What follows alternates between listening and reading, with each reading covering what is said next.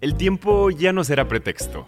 En solo 15 minutos, escucha los libros que todo el mundo está leyendo y sé parte de la conversación. Disfruta de Lecturas en 15. Descarga la app, explora Himalaya Pro y obtén dos meses gratis de shows exclusivos usando el código Himalaya. Este es un podcast original de Himalaya. En noviembre de 1889, una periodista de 25 años llamada Nellie Bly partió de Nueva York con una misión. Ella iba a circunnavegar el globo. Bly se inspiró en el viaje ficticio de Phileas Fogg, un londinense que le dio la vuelta al mundo en 80 días. Eso se veía imposiblemente rápido en aquel tiempo, pero Bly llegó a la meta mucho más rápido. Ella completó el viaje en 75 días, cuando mucho. Durante su viaje, Bly hizo una parada en Francia para visitar a Julio Verne, el autor que había creado el personaje contra el que ella estaba compitiendo. Verne estaba escéptico, o sea, él se había imaginado un viaje así de rápido. Pero una cosa era imaginarlo y otra que Bly lo hiciera. ¿Podría? Estuvo cerca de no lograrlo. Cruzar el Pacífico fue rudo y la retrasó, pero el dueño del periódico para el que Bly trabajaba mandó un tren a San Francisco, donde ella desembarcó, para que la trajera de vuelta a casa. Bly regresó a Nueva York en 72 días, rompiendo el récord de Phileas Fogg e imponiendo un récord mundial, que mantuvo por poco tiempo. Si no hubiera sido por ese tren, Bly no hubiera regresado a tiempo. Pero si no hubiera sido por Julio Verne, ella ni siquiera hubiera hecho el viaje del todo. Bienvenidos a Libros que cambiaron el mundo, un podcast sobre libros que cambiaron el mundo.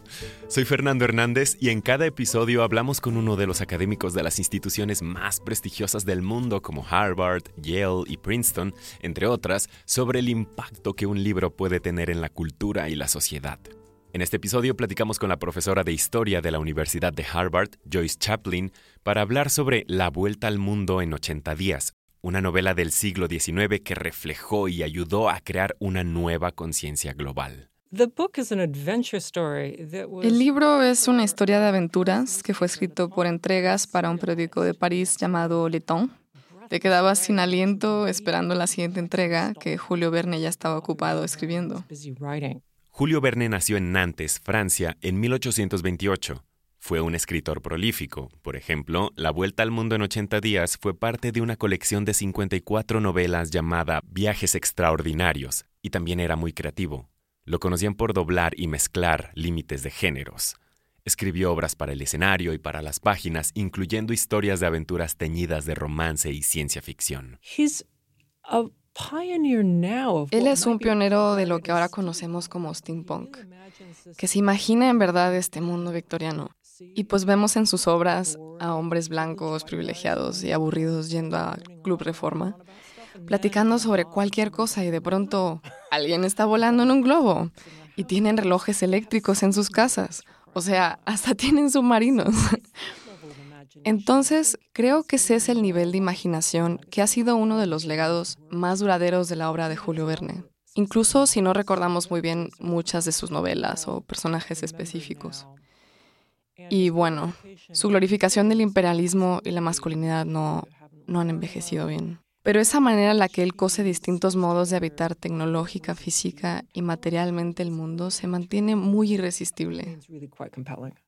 La Vuelta al Mundo en 80 días salió primero por entregas en 1872 y luego se publicó como libro un año después. Y aunque es una historia de aventuras, el protagonista, Phileas Fogg, no es un aventurero de cepa. Su viaje empieza con una apuesta. Aquí la profesora Chaplin nos lee un pedacito del texto. Un verdadero hombre inglés no bromea cuando habla de cosas tan serias como una apuesta replicó Phileas Fogg solemnemente. Le apuesto 20 mil libras a quien sea de que voy a dar un tour alrededor del mundo en 80 días o menos, en 1920 horas o 115.200 minutos. ¿Aceptas? Joyce, lo emocionante en parte de la historia es que darle la vuelta al mundo en 80 días se sentía extraordinariamente rápido. Antes, darle la vuelta al mundo era algo que solo unas cuantas personas en la historia habían hecho. ¿Las personas normales tenían una posibilidad? Viajar alrededor del mundo no había sido una posibilidad hasta 1519. cuando una nave, con 35 hombres, regresó a España después de sobrevivir un viaje medio loco alrededor del mundo, junto a Fernando de Magallanes. Pero ni Magallanes regresó. Él era el hombre más famoso que nunca le dio la vuelta al mundo. Y la gente continuó haciéndolo. Y se volvió una especie de marca de poder imperial. A varias potencias europeas les gustaba demostrar su alcance mundial al hacer una circunnavegación. Y el tiempo para lograrlo cada vez era menor. Gracias a los avances en mapas y gráficas de corrientes y viento, se volvió más fácil que nunca para los veleros encontrar sus rutas. El diseño de barcos estaba evolucionando también. Los Clippers, una versión de velero inventada a mediados del siglo XIX, fueron construidos para la velocidad en vez de su capacidad de carga. Pero las tecnologías marítimas no eran los únicos factores en juego. Lo que realmente acelera los viajes alrededor del mundo son otros dos factores en el siglo XIX. Primero que todo, la consolidación del imperialismo europeo, lo que significa que algunas personas podían viajar alrededor del mundo de manera conveniente, con seguridad y a mayor velocidad, simplemente por el puño del poder europeo en distintas partes del mundo. El otro factor sería el desarrollo de la energía del vapor, la manera en que las primeras naves y luego las vías ferroviarias, trenes, volverían los viajes no solo más rápidos, sino predecibles, que no solo tendrías ya tiempos fijos de partida, pero también tiempos de llegada, que podrías garantizar porque estabas quemando combustibles fósiles para crear este tipo de viajes. Entonces, cuando Julio Verne tiene este viaje alrededor del mundo imaginario, no está definiendo tanto un nuevo mundo, más bien está consolidando un montón de cosas que la gente ya entendía del mundo y haciendo algo imposible totalmente posible.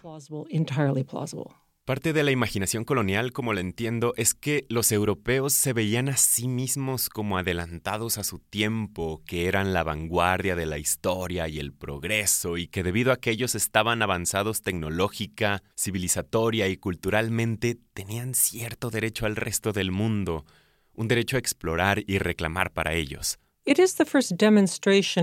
la primera demostración de poder humano a una escala planetaria. Entonces, esos 35 hombres que regresaron del viaje de Magallanes, de los cientos y cientos que murieron o desertaron en el camino, crean este icono visual donde dibujas una línea en el mapa que le da la vuelta al mundo y dices, sí, seres humanos de verdad hicieron esto. Han habido muchas maneras metafóricas de pensar sobre los seres humanos en relación con toda la Tierra, pero esto era como no, esto no es una metáfora, esto realmente pasó. Y luego se vuelve una especie de marca del imperialismo. Este es el tipo de poder planetario que tenemos como miembros de ciertas clases de culturas de cierta parte del mundo. Entonces, es absolutamente un gesto imperial y una demostración imperial que definitivamente ha sido reconocida como tal para cualquiera que leyera a Julio Verne en ese entonces.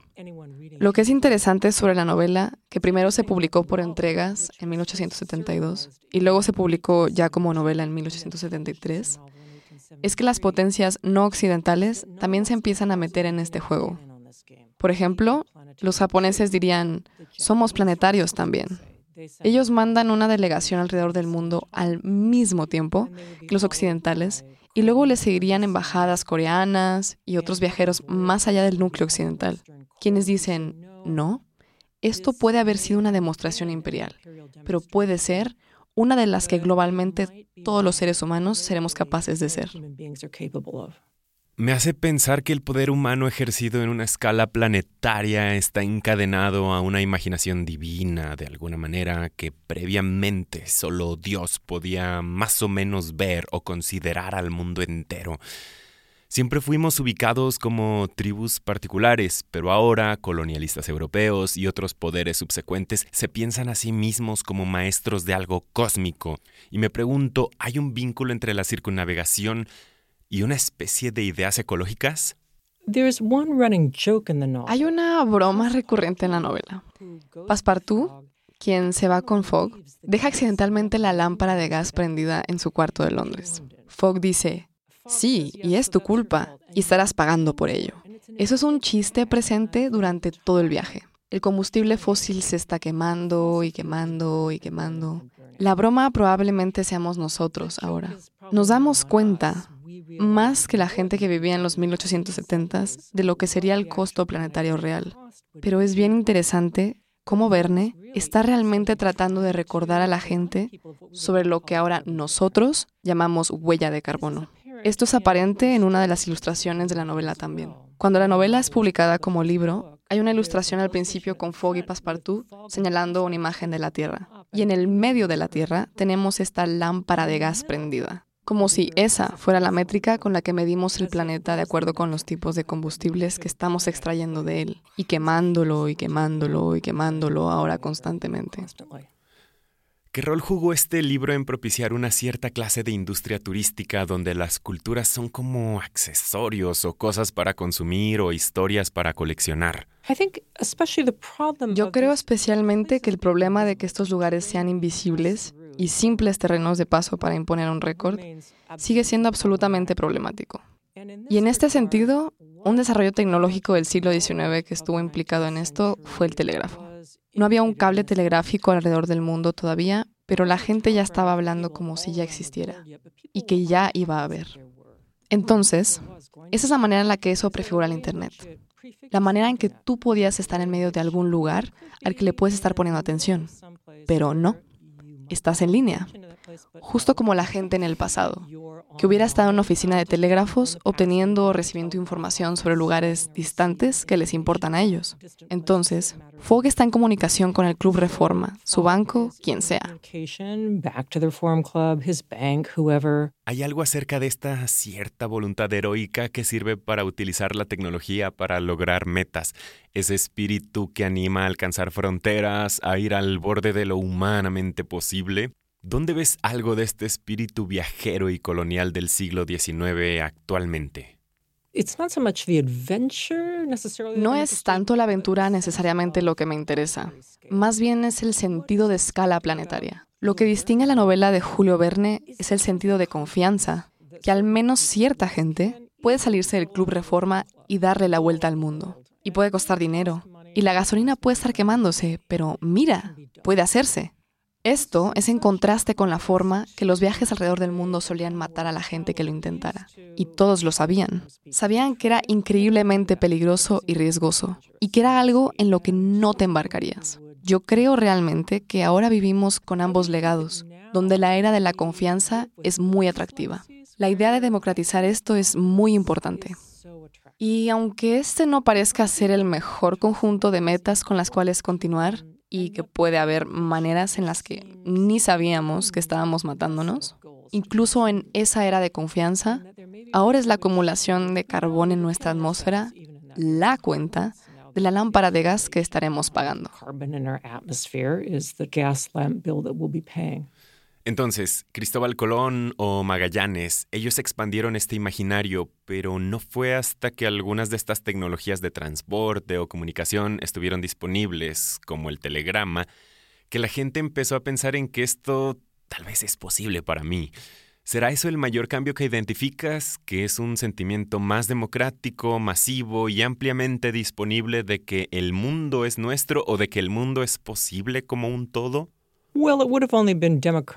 Bueno, sería solamente democrático dentro de los términos de la gente que tenía acceso a la energía del vapor y a protecciones de varios sistemas imperiales.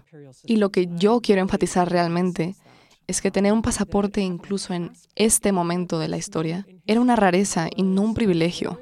Y no cualquiera podía andar por ahí con ese tipo de papel de identidad.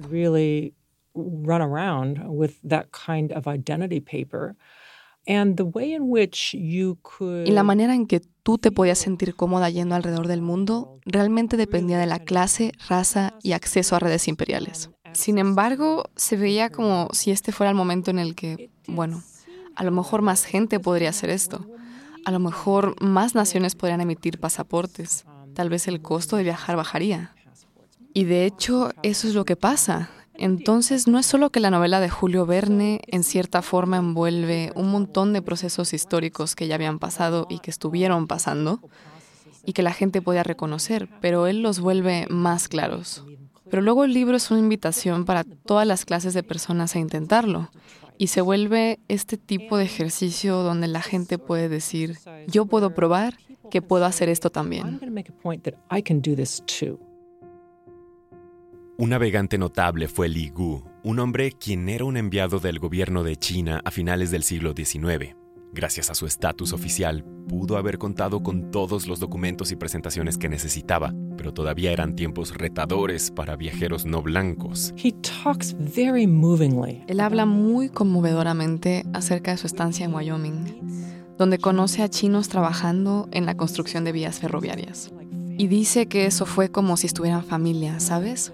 El conocer a esa gente, el saber que había otros migrantes globales quienes migraron por necesidad y darse cuenta de que él no era como ellos, pero lo era, de que el racismo significaba que ellos eran como familia y que en un sentido tenían que conocerse y reconfortarse entre ellos en el país o imperio de alguien más.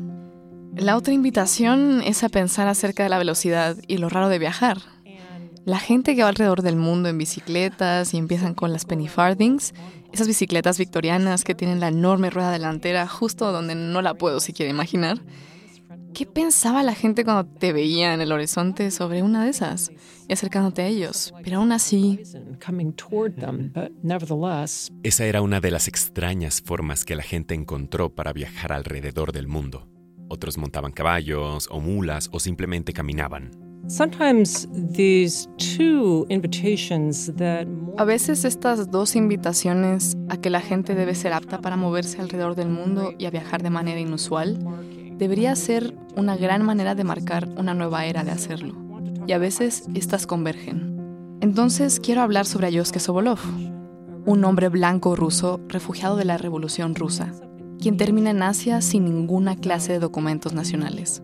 Él es una persona sin pasaporte y una persona sin nación, precisamente para apoyar en este tipo de emergencia y como una forma temprana de proveer a refugiados con pasaportes, la Comisión Nansen de la Liga de Naciones creó lo que se llamó el Pasaporte Nansen, el cual era un documento con el aval de la Liga de Naciones para decir que esta persona existía.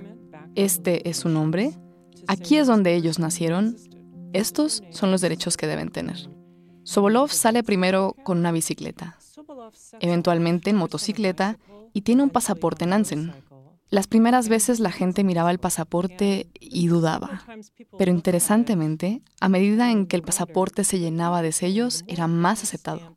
Ayoske es una gran prueba de cómo puedes otorgarle a un refugiado derechos. Él le da la vuelta al mundo y se asegura de repasar el terreno que cubrió con la misma bicicleta, con la misma motocicleta, para proclamar que él lo hizo todo, en esta novedosa y asombrosa manera y con esta documentación sin precedentes. ¿Cuál fue la recepción inmediata de este libro? Obviamente había gente empezando a hacer libros diferentes, pero ¿cuál fue el impacto inmediato del texto? Había una manera en la que el libro validó todos los esfuerzos para crear ambientes construidos que harían los viajes más rápidos. Entonces la novela presentó el nuevo canal de Suez, abierto en 1869, la nueva vía ferroviaria transcontinental que cruzaba Norteamérica, abierta en 1869, así como un nuevo ramal de una vía ferroviaria que cruzaba la India. Y la manera en la que la novela decía, están estas cosas y son buenas, y haciéndole creer a la gente que reconfigurar el planeta actual para el provecho humano era parte del progreso de su era. Ya había habido una clase de imaginario de cuántas monedas de dólar, cuántos libros parados uno junto al otro viajarían alrededor del mundo.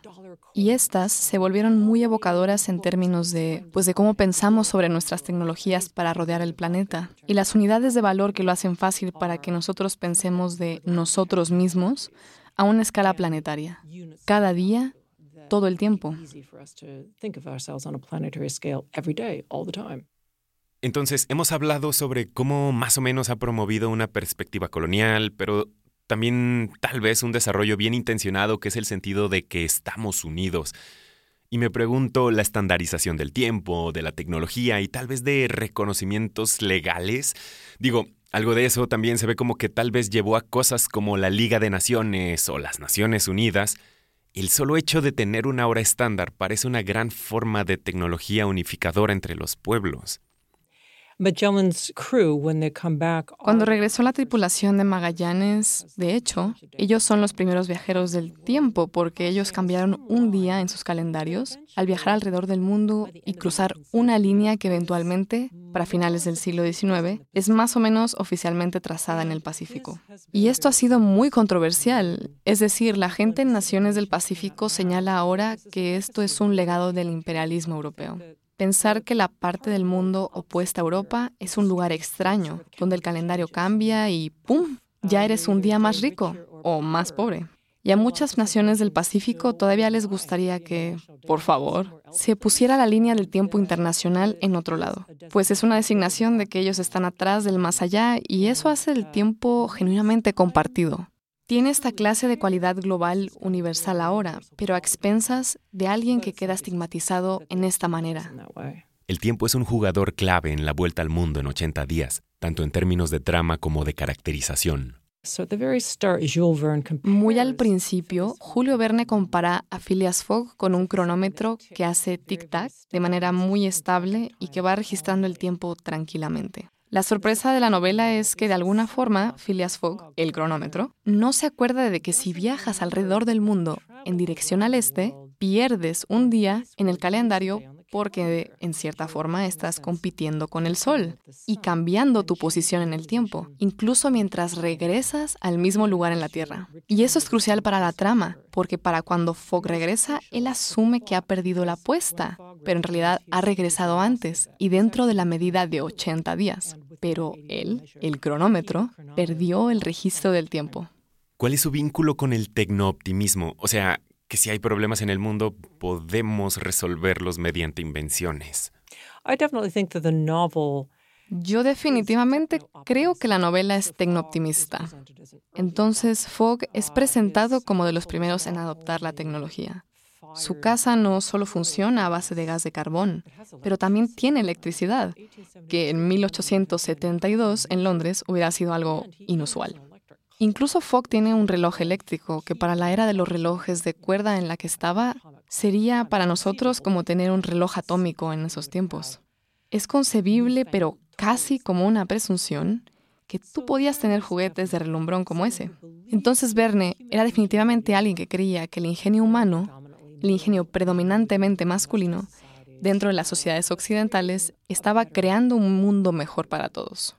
Esto es muy extendido en esos tiempos, pero no estoy segura de que podamos salir de las dificultades y encontrar soluciones a nuestros problemas a través de inventos. Nosotros, por supuesto, podemos preguntarnos cuál es el costo de eso. De nuevo, yo creo que una cosa pesimista o duda que Verne implanta en su novela es esa lámpara prendida, esa pregunta sobre, bueno, ¿estamos extrayendo todo este carbón? ¿Cuánto tiempo durará eso y a qué costo? ¿Y pueden pagarlo ciertas personas?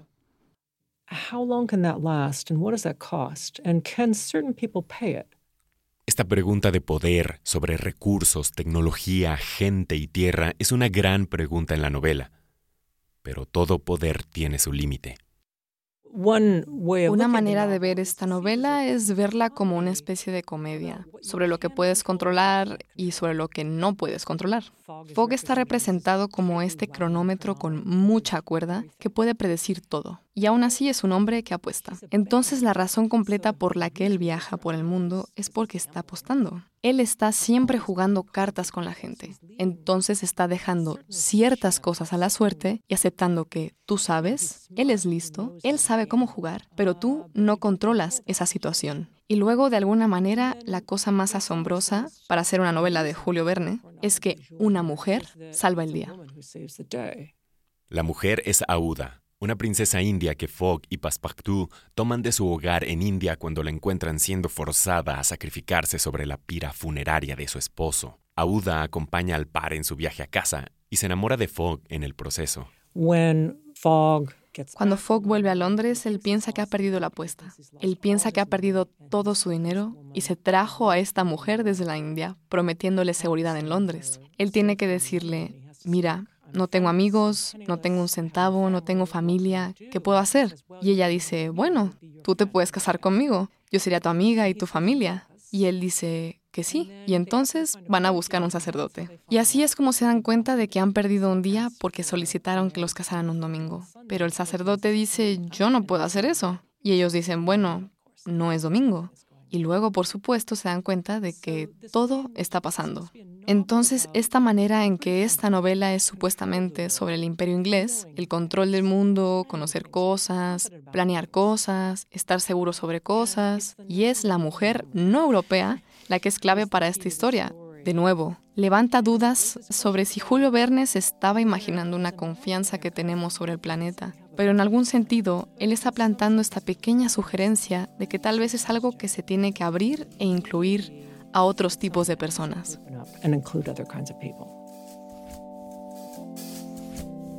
Libros que cambiaron el mundo es la versión en español de Read Large, un podcast original de Lyceum e Himalaya. El equipo de Read Large es Zachary Davis, Galen Bibb y Jack Von Bryant. Nuestro tema musical es de Ian Koss. También escuchaste música en este episodio de Blue Dot Sessions y The Ghost in Your Piano. Karen Kimpleton es la voz en español de Joyce Chaplin. Este podcast es conducido por Fernando Hernández, o sea, yo, y producido por Esto No es Radio en exclusiva para Himalaya. Si aún no lo has hecho, descarga nuestra app, suscríbete y déjanos un comentario en nuestra comunidad. Puedes dejar comentarios en este episodio o en la comunidad de libros que cambiaron el mundo.